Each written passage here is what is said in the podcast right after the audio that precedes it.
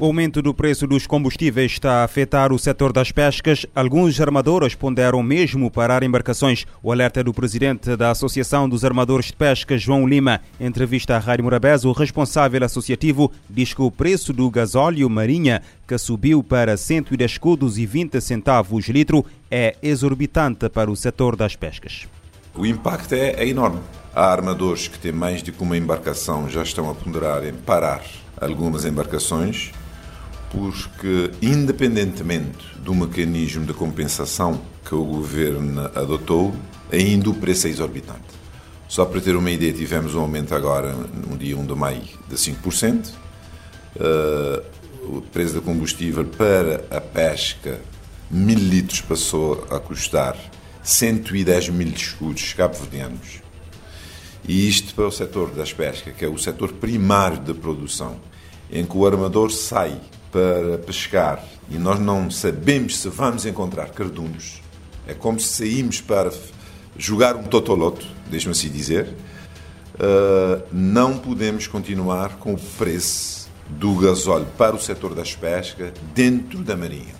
João Lima defende que os mecanismos de colocação do preço do gasóleo para a pesca devem ser devidamente analisados no sentido de não serem iguais aos da Marinha Mercante. O presidente dos Estados Unidos, Joe Biden, quer ajuda militar a Kiev aprovada rapidamente eh, pelo Congresso norte-americano. O pedido foi feito esta terça-feira. O presidente quer que o Congresso aprove rapidamente a extensão do pacote de assistência militar à Ucrânia, que permite manter a entrega de armamento eh, na frente de combate. Na semana passada, Joe Biden pediu ao Congresso mais 33 mil milhões de dólares, um pacote de assistência que permitirá acelerar o envio de armamento eh, para a frente de combate. A Rússia lançou a 24 de eh, fevereiro uma ofensiva militar na Ucrânia que já matou mais de 3 mil civis, segundo dados da ONU. A ofensiva militar causou a fuga de mais de 13 milhões de pessoas, das quais mais de 5,5 milhões para fora do país.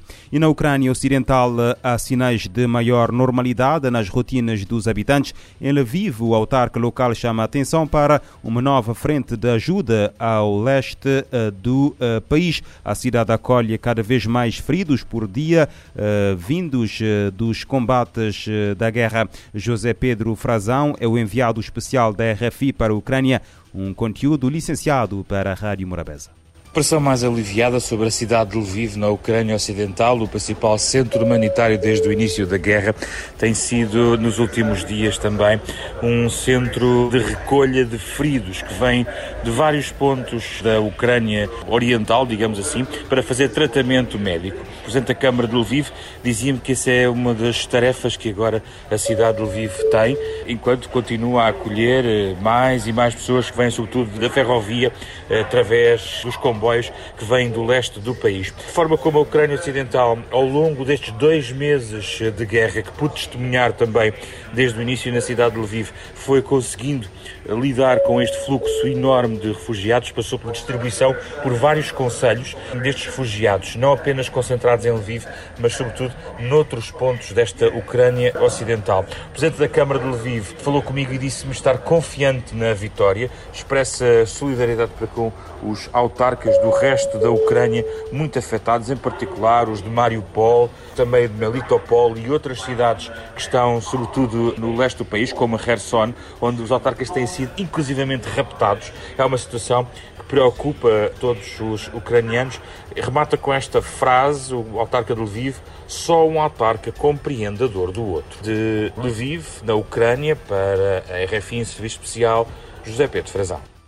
Lviv acolhe menos refugiados, mas cada vez mais feridos da frente de guerra na Ucrânia. Dois cidadãos de ascendência indiana foram raptados na, semana passada na cidade de Maputo, em Moçambique. A situação volta a elevar o sinal de preocupação da comunidade empresarial na capital moçambicana. A preocupação é maior quando a Procuradoria da República eh, revela que magistrados podem estar envolvidos no esquema de raptos. William Mapote, da Voz da América. Enquanto o país digeria o informe anual da Procuradora-Geral da República, que teve nos raptos um dos seus capítulos com números preocupantes, dois cidadãos eram raptados na cidade de Maputo. A mais recente vítima é um jovem de 20 anos de idade. Moçambicano, de origem indiana, continua em parte incerta e a polícia com a mesma resposta de sempre. E, nós, eh, das diligências que vamos fazendo, e associados ao CERNIC, é, são para efetivamente é, conseguirmos trazer o mais rapidamente possível é, o esclarecimento deste fato criminal. É, é um fato criminal que precisa de alguma resposta é, das autoridades e nós estamos dedicados a isto. Era Lionel Mochina, porta-voz da polícia ao nível da cidade de Maputo. No seu mais recente informe, a Procuradoria-Geral da República apontava para 14 processos levantados em 2021, correspondentes a perto de uma dezena de casos registrados.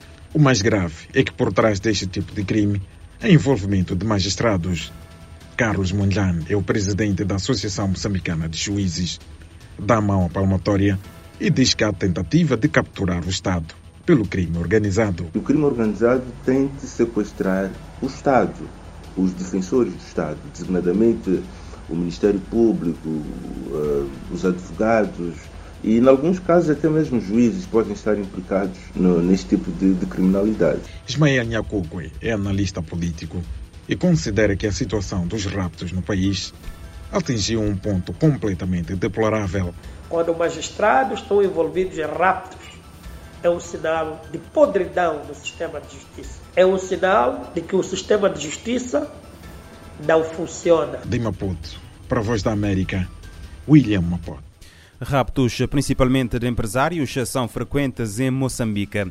As forças de segurança panamenhas apreenderam um total de 1.273 pacotes de cocaína em dois contentores, cujo destino final era Roterdão, eh, na Holanda. Informação confirmada esta terça-feira pelo Serviço Nacional Aéreo e Naval do país. Os agentes encontraram a droga armazenada dentro de dois contentores num terminal portuário na província do, uh, de uh, Colon, no Caribe. Segundo informou fonte oficial da agência F, a cocaína estava em trânsito e partiu do eh, porto de eh, San Antonio, no Chile. Esta apreensão foi coordenada pela Promotoria Antidrogas de Colón e a região de uh, Gunayala e o Centro de uh, Operações Aéreas Navais do Panamá, no âmbito das uh, ações de controlo de, do tráfico marítimo e portuário ilícito. Este ano, as forças de segurança panamenhas realizaram 47 operações antidrogas com uma apreensão total de 39.857 pacotes de substâncias ilícitas.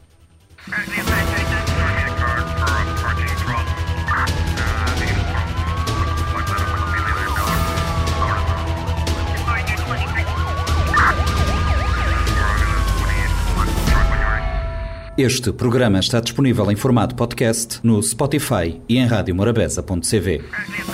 SOS. A atualidade numa outra perspectiva. Emergência, polícia, justiça, investigação criminal, as grandes apreensões e as maiores investigações. O mundo como ele é. SOS. De segunda a sexta, às nove da manhã e às sete da tarde. SOS. Na Morabeza.